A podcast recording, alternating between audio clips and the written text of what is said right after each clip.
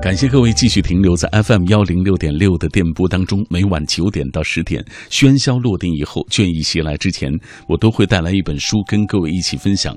我们今天带来的这本啊，是新经典出版社出版的啊，来自于丁松青的作品，叫做《蓝雨之歌：清泉故事》。这本书也是三毛的翻译的作品，在大陆的首度出版啊。到底？三毛为什么要翻译这样一部作品？他和作者有什么样的关系？马上我们要请出这本书的编辑王一。你好，王一。你好。嗯，今天电波那一端很多的朋友都在守着听这期节目，因为大家对于三毛太熟悉了。嗯。但是呢，这是三毛的，等于是他翻译的作品首度在我们大陆出版。是的。他为什么要翻译这样一本作品？然后他和这个作者到底是什么样的关系？给大家讲一讲。嗯，好的，是这样的，三毛跟丁松青，嗯。应该可以说是心灵挚友吧。这个主要是说，三毛和丁松青都是只身在异乡，作为一个外国人融入异乡，他们有着相似的人生经历和心灵体验。他们俩的身上可以提炼出许多共同的关键词：远方、热情、自由、寂寞和爱。这种相似可能也是一种因由，让三毛来翻译丁松青的故事。三毛曾经这样跟丁松青说：“在许多许多时候。”我们的灵魂是如此相像，不仅相像，我们还可以，或者说我还可以感受你真正想说的是什么。对于生命，对于爱，对于心，对于困难的、辛苦的、温暖的、悲伤的，对于快乐。嗯，三毛和丁松青的相识也是一个非常有意思的过程。嗯，在一九七二年的夏天，当时丁松青正在兰屿休息，与来兰屿游玩的三毛偶然相遇。当时三毛正趴在教堂门口看壁画，没想到丁松青当时就站在他的他的身后。嗯，三毛回想起两人初见时的情形，说他不说什么，可是透过他的身体语言，便明白告诉了我，这个青年是有光辉的，有信仰的。丁松青把三毛引入教堂，两人一起看画聊天他是三毛。嗯，他是三毛蓝雨之行的第一位交谈者，从此两人就结下了二十年的深厚友谊。嗯，哈哈刚才王毅已经给大家介绍了啊，三毛和丁松青的这个，呃，他们是挚友，对对对，他们是灵魂相通的，有着共同的热爱和追求的人。在三毛的眼中，丁松青他是诗人，是艺术家，是可爱的人。呃，是天赋之子啊！对啊，在丁松青的眼中，他们是那种心灵相通的人，这和我们所日常理解的那种呃简单的朋友关系其实是不同的。他们更进一步，好像是这个情感的这个，或者是精神上的这种灵魂相通啊。对对。呃，在三毛的眼中呢，呃，刚才。王毅已经给大家介绍了，在许多时候，他觉得我们灵魂如此相似，不仅相似，还可以感受到你真正想说什么。这是三毛对这个呃这个丁松青的影响。而丁松青是这样，他带着爱的种子从大洋彼岸到台湾岛上，他是诗人，是画家，更有一颗孩子般的心。他过去啊是这个在蓝屿做修士，而今天他在泰雅做神父，在不同的山水当中仍然是一个样子。再复杂的俗世，经过它也会变得明净清澈。嗯，这是三毛对于呃丁松青的一个完整的一个描述。通过他的描述，我们就能感觉到他之所以要翻译这样的一部作品《蓝雨之歌·清泉故事》，就是想把。丁松青眼中看到的这个明净清澈的蓝雨和清泉这两个原住民所居住的这些地方啊，把他们的生活介绍给更多的人啊。对，把那种爱的观念传达给更多的人。嗯，好，以下我们通过一个短片来了解一下这本书的相关内容吧。《清泉蓝雨之歌》清泉故事，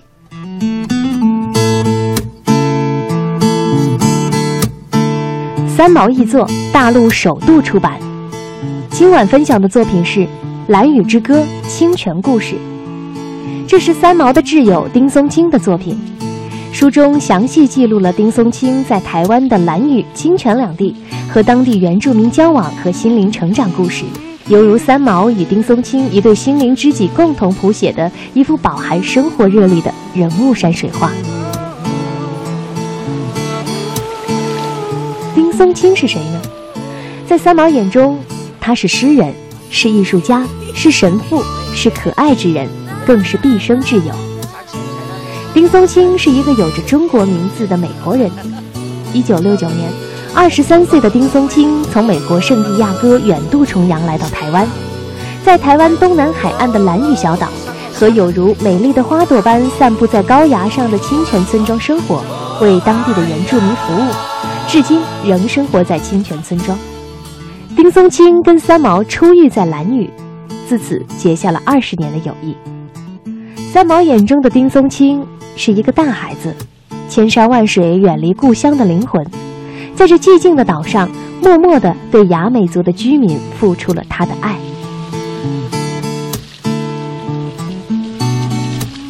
通过这个短片，我们已经对这本书的大致内容有了了解啊。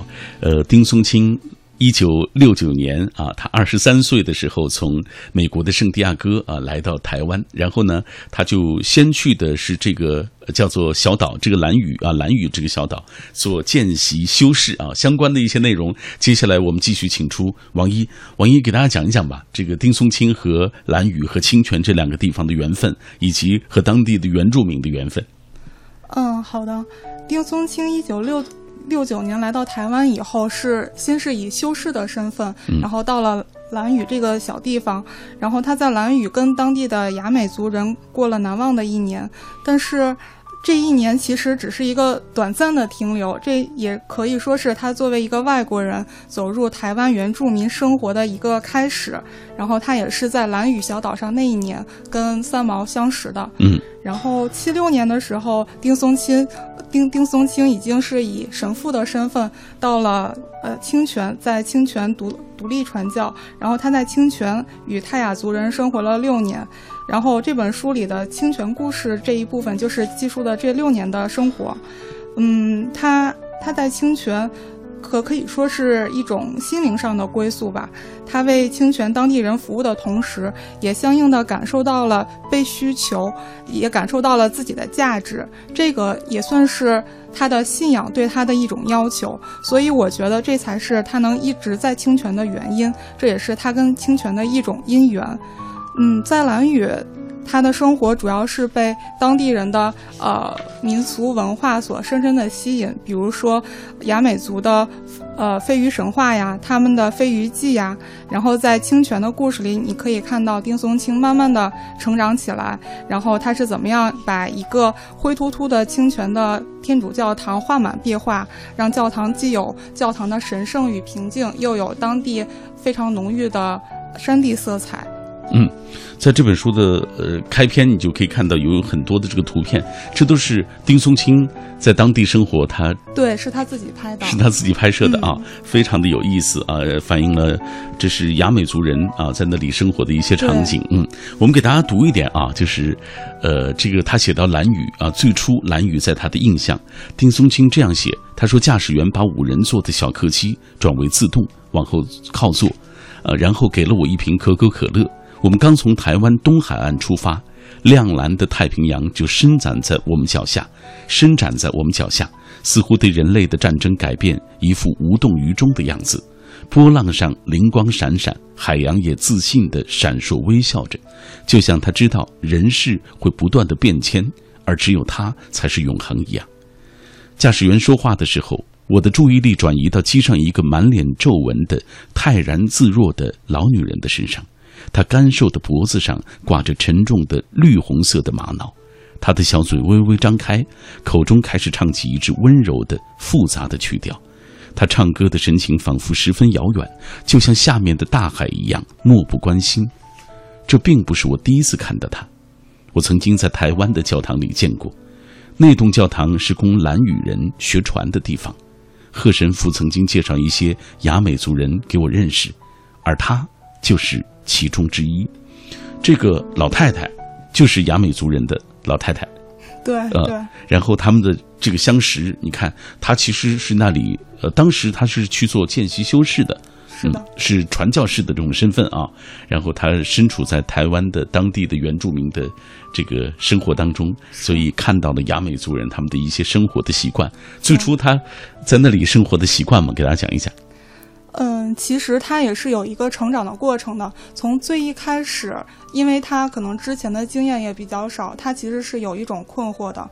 比如说，他应该怎么样去帮助当地人？一开始他的想法可能会比较简单，说我要把我自己带来的吃的，可能比当地人的呃粮食会更好一点。对，说要分给他们。但是这个有一个很明显的问题，就是首先你的东西不够，不够分。有的人有，有的人就会没有。嗯。再有一点就是可能会助长有些人的惰性，其实这反而是不好的。嗯。然后随着时间慢慢的推移，他渐渐的走入了当地人的生活，比如说当当医生，然后给人家看看一下皮肤病什么之类的，然后或者是教小孩画画，然后这样一步一步走入了泰雅人的生活当中，然后他才感受到啊，原来我的作用是这样的，然后我是这样被他们需求的，然后才逐渐融入到了。呃，泰雅人的生活里，然后找到了自己应该展现出来的那种方式。嗯，他写到了很多人的故事，比如说他写到了约玛姑妈，嗯啊，学到了像马浪啊等等这些人，嗯，对，约玛姑妈是个很有意思的人。他呃，之所以叫她约玛姑妈，是因为她看起来的她的形象跟呃丁松青自己的约玛姑妈很像。其实其实那个老太太不是叫约玛了。然后这个老太太很有意思，是她经常会跑来教堂，朝丁松青要一些呃维生素呀，嗯，或者是呃护护肤的润润肤的药膏，嗯，或者是还有刮胡子那个，对对，刮胡子那个液体的，对，然后还还有还有鞋子之类的。其实她是一个很有特点，然后又相当难缠的老太太。嗯，好，我们给大家读一段这个约玛姑妈要这个刮胡液的这一段啊，呃，丁松青这样写道。约玛姑妈的眼睛立刻在房间里打转，她看中了一罐刮胡液，走过去迷惑地看着我。我挤出来一点，她闻了一下，似乎很高兴的样子。她要那个罐子，我解释说这是刮脸用的，她也不需要刮脸。然后她瞄到了挂在墙上贺神父的衬衫，两眼又亮起来。我说那不是我的，所以我不能够送给她。她看望了我的这个旧的网球鞋，悲哀地指着自己的光脚丫儿啊，不行，我说。我只有这么一双，他还是不甘心，又走到房子对边，啊，找到了一条快用光的发油，他拿了起来，撒娇的对我微笑。我想他年轻的时候一定也很漂亮，只是他现在已经五十好几了。我挤了一点油给他，他用力的抹在头发上，然后向我要整条。我直截了当的又拒绝他。他抓住维他命，气呼呼的抱着跛着脚的女儿就走了。我对他说：“天主保佑你。”他发出了不满意的怨声。你看，那里有形形色色的人，但是这个人约玛姑妈尽管是这样一个有一点想占小便宜的这样一个人，但实际上他也是一个很淳朴的一个啊。对对，嗯，来，我们接下来再继续透过一个短片啊，我们来了解一下这本书的一些相关的情况，尤其是对于这个丁松青啊，我们刚刚只是大致有一个了解，接下来通过短片进一步的了解他。作者丁松青，一九六九年来到台湾，两年后在东南海岸的小岛兰屿做见习修士，与雅美族人度过了难忘的一年。一九七六年夏，自菲律宾修习两年神学后，再次回到台湾，在新竹山区的清泉天主堂任职神父，融入泰雅族人的生活，至今仍生活在那里。一九七二年，丁松青与三毛在兰屿岛上偶然相识。由此开始了两人长达二十年的友谊。在三毛眼中，林松青不仅是毕生的挚友，更是诗人，是艺术家，是神父，是可爱之人。因为对爱与生命相似的心灵感悟，三毛以感性清灵的文字翻译了他所写下的系列作品《蓝雨之歌》《清泉故事》《刹那时光》，将爱与希望传达给更多的人。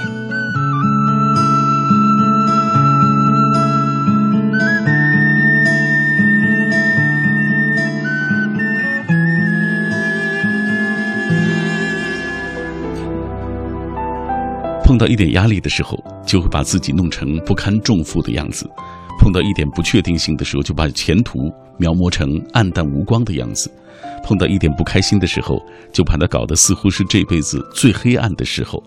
大概都只是为了自己不去走，而干脆放弃明天所找到的最拙劣的借口吧。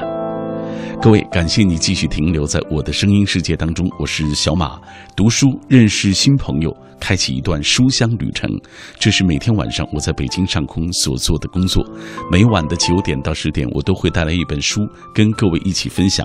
今晚带来的这本是三毛翻译的，他的朋友丁松青的作品，叫做《蓝雨之歌》清泉故事。在节目进行的过程当中，我们也有一个互动话题和各位一起来分享。我们刚刚说了，这本书的作者啊，丁松青和三毛是神交已久的朋友，他们是灵魂相通的朋友。其实，在生活中，我们也一定啊，我们自己的生活中也渴望能够交到这样的朋友。不知道各位是不是找到了啊？也许没找到，但是不管怎么说，我们今天通过这样的方式给大家提个醒，大家尝试着嗯。呃，拿出真心啊，去跟你的朋友交交心，说不定那个跟你灵魂相通的人，其实就在你身边。可以通过微博、微信的方式跟我们一起来分享。微信参与的方式，微信公众平台当中搜索“文艺之声”；微博参与的方式，新浪微博中搜索“品味书香”或者“小马 DJ”，你就可以在第一时间在我的直播帖之下给我留言。当然，各位也可以下载中国广播 app。来收听我们品味书香节目的往期回放。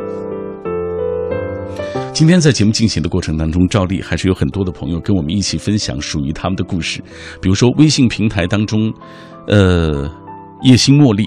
啊，她说我与闺蜜相识十三年了，每年她的生日的时候，我都会送她一本书作为生日礼物，把精挑细选的文字送给我的灵魂好友。啊，希望通过品味书香这档节目啊，叶星茉莉能够听到更多的好书啊，能够把我们的推荐的好书当做送给灵魂好友的朋友的礼物。嗯。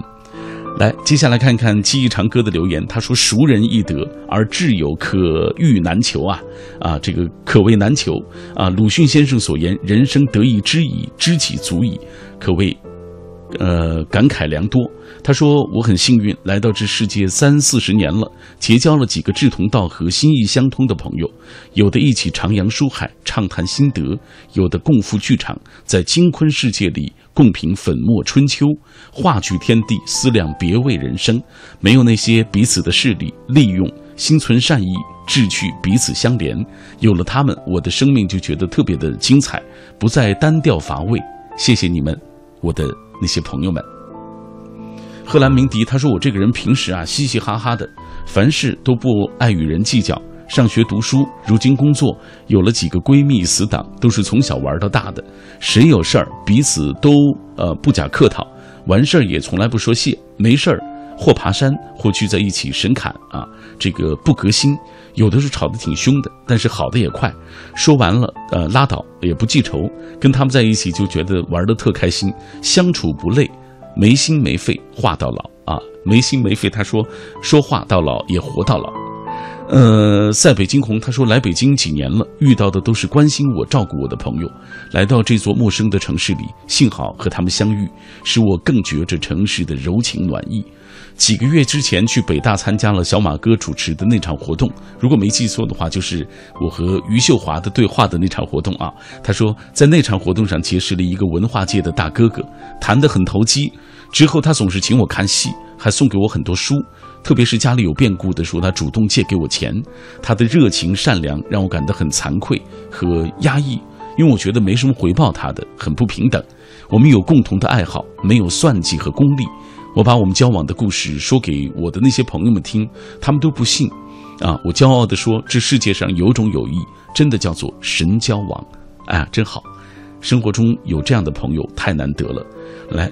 邱小松他说：“因为了解，所以才更为纯真；因为知晓对方，才懂得更为透彻。”三毛和丁松青在台湾结识，就像小马哥所说的一样，在三毛的眼中，他是诗人，是艺术家，是可爱之人。嗯，来江竹蕊他说：“朋友不求多，只求有那么一个，他能懂我，互相需要的时候能够在一起说说心里话就好。”而这位朋友，我已经找到了。谢谢他能够包容我、理解我，有他，我的生活变得那么美好。每天晚上，我坐在这里和各位分享一本本的好书，也能够看到很多好朋友的留言，比如说自然，比如说阿言，比如说记忆长歌、贺兰鸣笛，再比如风信子的花语、梅英大姐，包括丑丽丽等等，大家都在电波的那一端跟我一起保持着紧密的联络。呃，这也让我觉得我自己的内心特别的感动。谢谢各位每天跟我一起来品味书香。今天我们带来的这本书啊，我们刚刚为大家介绍了是三毛翻译的作品，在大陆首度出版的作品啊，他的朋友丁松青的。《蓝雨之歌》清泉故事，刚刚说了那么多啊，王一，我们接下来继续给大家讲一讲他在呃，所谓丁松青在蓝雨和清泉这两个地方生活的印记。这本书当中记录了很多，比如说，呃，这段是有关于飞鸟的故事，飞鱼，飞鱼啊，飞鱼的故事，来给大家讲一讲。嗯，丁松青初到蓝雨的时候，也是被当地的部族神话深深的吸引。嗯，他非常喜欢飞鱼的这个神话。呃，飞鱼这个神话主要是说，呃，雅美族的祖先，然后有一次一一条黑色的飞鱼告诉他，呃，我来教给你一个方法来捕飞鱼。嗯，呃，然后他，呃，飞鱼就告诉这个他们他们的祖先用芦苇做成灯芯的火把来引来飞鱼，再再捕鱼，然后有。白色的鱼就跟他说：“我们是打头阵的，你们必须要穿金戴银的来迎接我们。”一一条黑色花尾巴的鱼说：“啊，我们长得比较小，但是可以在哄孩子的时候用得到。”嗯，一条最小的鱼说：“我们可能没有那么有用，但是拿给呃拿给老人吃还是可以的。”然后，这个非常有意思的是，到现在雅美族人都都一直遵照着这种方法来捕鱼。嗯，在飞鱼季开始的时候，他们就会穿金戴银的在海滩上庆祝，还会有专门给小孩吃的鱼，专门给老人吃的鱼，给男人吃的鱼和给女人吃的鱼要区分开。这个传统非常有意思。嗯，然后呃，这个丁松青记录这段的时候啊，他说。飞鱼告诉他如何用芦苇做灯芯的火把引来鱼群，还告诉那个青年，在三到六月份的时候捕飞鱼，到了十月份就可以享用晒干的鱼。他警告青年一定要尊敬这些鱼群，绝对不可以。所以咒骂他们。啊，这是这个雅美族人的一个传说，其实是。对，嗯，一个部族起源。啊，一个部族起源。然后呢，他说了，呃，这时候其他的男人也来到我们家门口，说是该出发了，我就跟随他们走到海边，他们把一捆捆的马尼拉麻啊扛上船，然后悄悄地滑进水里。在这寂静的晚上，你所能够听到的，除了轻轻的海浪之外，就是摇桨的声音。我看着船上的身影渐渐地消失在漆黑而宁静的海面上。雅美族人的生活就是以打鱼为主，对，渔民，而且他们，呃，习惯于把就是一起捕来的东西放在一起分分食。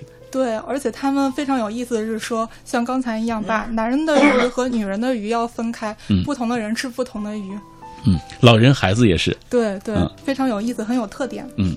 他们的那种自给自足的生活，你看也是挺惬意和美好的。嗯，对他们，他们能在自己的生活中感受到对自然的敬畏，然后也能感受到自己自己存在的一种方式吧。嗯，刚才我们介绍的都是有关于雅美族人的生活，包括他们的传说。接下来咱们讲一讲泰雅族人，就是等于是在清泉这个地方，呃，这个时候丁松青已经开始在在那里做神父了。对，嗯。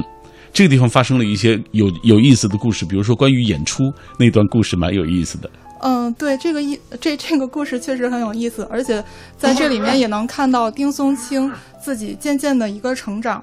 呃，丁松青在清泉组织过青年团契，这个主要就是将呃青年人的业余时间呃丰富起来，然后给他们组织更多的活动。嗯嗯，他们有一次就是排演一个一出戏。呃，是写了一个巨星耶稣基督的山地译本，而且非常有特点的是，他们把这个台词翻译成泰雅语来演。然后他们在排演的过程中，为了以防万一，还把台词事先先录下来，以免正式演的时候一些演员忘词或者是张不开嘴。但是真正演的时候，问题层出不穷，这个录音出现了很多的故障。呃，导致现在在台下看的时候，就看到上面根本就没有声音，然后大家就像看默片一样，每个演员都是在动着嘴巴，其实什么都听不到。然后在这次演出的时候，又有一个小故事。他们他们听说到有一个电影公司来清泉拍生活的片段，他们就开始畅想啊，我要当电影明星了，然后我要家喻户晓了。但其实电影公司来了以后，只是短暂停留了一下，他们有自己的演员，根本就没有拍他们的呃山地剧。嗯，呃，丁松青为此还宰了三只鸭子来犒劳呃。犒劳那个剧组，但其实根本就没有派上用场。其实丁松青自己还是很灰心的，他在厨房里看着那个鸭子，还很心疼。这个时候就突然窜出一帮山地人来说：“说神父把这些鸭子犒劳给我们吧，给我们补一补，我们晚上还要跳舞呢。”嗯，当当天晚上，他们就给呃自己村子的村民进行了舞蹈。他他们其实没有一个人是失落的。其实那些剧组啊、电影公司重要吗？不重要，重要的是自己怎么生活。嗯，重要的是。重要的是，他们通过这样的方式得到的快乐啊！对对，你看，丁松青说，那天晚上我们的晚会是一项彻底的成功，年轻人们卖力的舞着，仿佛他们所熟悉的村民观众就是世界上最重要的人物。对一场舞来说，那倒是一个好借口。经由这些想演一出戏却失去了声音，举行一场晚会却失去观众的经验，我体会到绝不能把山地生活想得太美好了，唯有一切顺其自然啊，用这样的心态去面对，就能够呃，这个才有好的一个结果啊，或者才能够得到好的一种心情。对，这是一种真正的融入。嗯，呃，今天在我们节目进行的过程当中，也有朋友在微信的平台上问一个问题，说如果换一个人来翻译，啊，会是什么样的情况？为什么这个三毛的翻译就显得特别的重要啊？你怎么理解？呃，因为这个我们要看，最重要的还是因为他们的心灵相通。呃，一方面是他们有共同的经历，我们知道三毛呃去过撒哈拉，独自在撒哈拉生活，然后后来跟荷西一起，然后还有在呃加纳利群岛的生活，都是一个外国人在异乡，然后逐渐结识了很多的朋友，融入到了异乡的融入，嗯，融入到异乡的生活中。呃，像丁松青是从美国到了台湾，不管是蓝屿还是清泉，也是一个外国人，慢慢的融入到异乡当中。在融入异乡的过程中，他们肯定都是有，嗯，远离家乡的寂寞，然后置身在外的那种孤独。但是他们在和当地人的交往中，然后又有，呃，对当地人的那种爱，对像三毛对邻居的那种关爱，然后丁松青对，呃。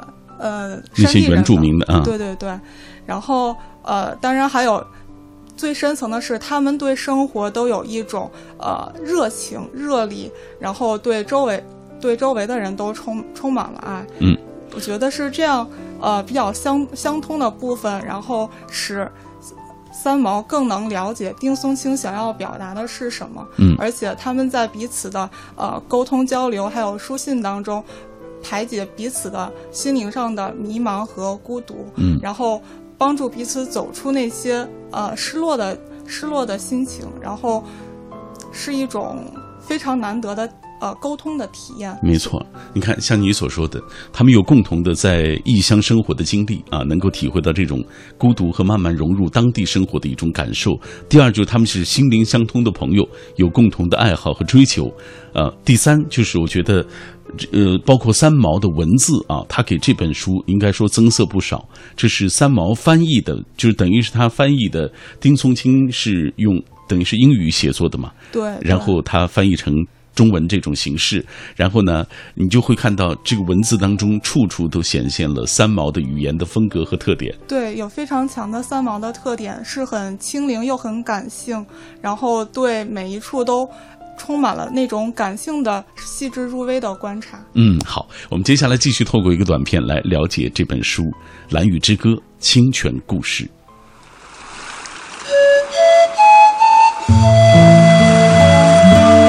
一九六九年，丁松青来到台湾，两年后在东南海岸的小岛蓝屿做见习修士，与雅美族人度过了难忘的一年。一九七六年的夏天。在新竹山区的清泉天主堂任职神父，融入泰雅族人的生活，至今仍生活在那里。这本书是丁松青记录下的在兰屿、清泉两地的生活故事、心灵成长。海岛、飞鱼、木刻小船、青山、吊桥、红砖小屋，丁松青走入这天地，走进热情又含蓄的人群，触摸他们质朴的灵魂，共享欢乐与痛苦。哦，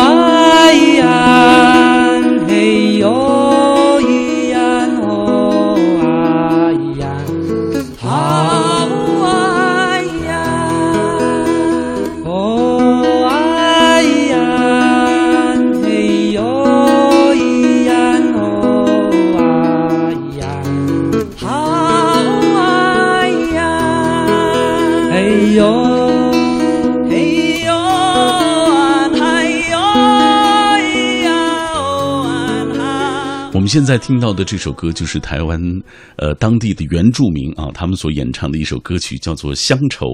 呃，今天我们带来的这本书来自于丁松青啊，他在台湾的蓝雨和清泉生活的故事。呃，这本书其实一篇一篇的故事都是。呃，它是以一篇一篇故事所组成的，都是丁松青在当地和原住民啊那些，比如说雅美族或者是泰雅族，他们生活在一起的种种的一些感受，发生的一些小故事。刚刚咱们说到了演出，呃，其实这里面我看还有一个有关于根的故事，啊，也特别的发人深省，讲一讲这个吧。嗯，这个是更深层一点，是关于部族对部族自己文化传承的一个关心。其实这个故事引发自一个问题：丁松青问一个小学五年级的男孩说：“你知道自己是哪个族的吗？”然后这个男孩竟然说：“我不知道，我就只知道我自己是个山地男孩。”丁松青又问一个中学毕业的女孩说：“你了不了解泰雅族的文化和传统？”这个。泰雅，呃，这个女孩的回答更更是让人觉得震惊。她说：“我不觉得我有一种文化。”嗯，一个小男孩不知道自己的不足，一个中学毕业的女孩不觉得自己拥有一种文化，这对丁松青的触动非常的大。此时的丁松青其实已经是一个非常成熟的引路人，他知道文化的传承对一个民族是多么的重要。嗯，他也知道一个人知道自己的根在哪儿。这对他自己也是非常重要的。他对清泉、对泰雅族，其实这这个时候是有一种使命感的。嗯，而且这这段，我觉得他处处都显出这个丁松青的这种思考和他的忧虑。比如说，他写到老一辈人死了，每死一个人就失去了一些故事，一整套故事，包括经验啊，这个会有什么替未来的世世代代保存这类智慧的方法？所以他就开始思考这样的问题了。对，而且我觉得这个是在整本书里最能体现出丁松青的成长，最深层的成长的一个故事。他在后后面就是针对这个问题，他向部族的老人啊，还有一些专门研究泰雅族的专家请教了这个泰雅族的呃神话传统和和一些历史，然后他以还是以文化剧的形式把这些把这些传统的东西表现给呃。表现给当地的那个山地人，然后后面又是呃又是一些非常有意思的故事，就是他们他们每次演出都会出现各种各样的状况，对各种各样的。比如说这次我看的特别有意思，就是他们那个舞蹈舞指呃就是舞蹈的那个指导和那个主演私奔了，对他们居然恋爱，然后就私奔了，以至于到后面要临时换角，然后舞蹈还有没有编完，还要继续编舞。就是勉勉强强在开开眼前算是准备就绪，嗯，所以每一次他们的状况都是非常的有意思，非常的有意思，而且出各种各样的问题啊。这就是我们今天为大家介绍的这本书《蓝雨之歌·清泉故事》。其实我们只是介绍了这其中的几个小故事而已啊。这本书当中还有大量的图片，都是丁松青在当地生活的过程当中看到的，他所拍摄下来的，反映当地人的一些生活的习惯，包括风俗啊，包括他们在一。起打这个捕鱼啊、狩猎的一些过程，哎，生活的场面啊，所以它是一本非常有意思的。最重要的是，我觉得三毛的翻译的语言啊，他给这本书应该说增加了很多的色彩。今天很开心和王一啊一起来聊天啊，关于这本书的故事，我们也向各位来推荐这本由三毛翻译、丁松青写作的这部作品《蓝雨之歌·清泉故事》。以上就是今晚的品味书香。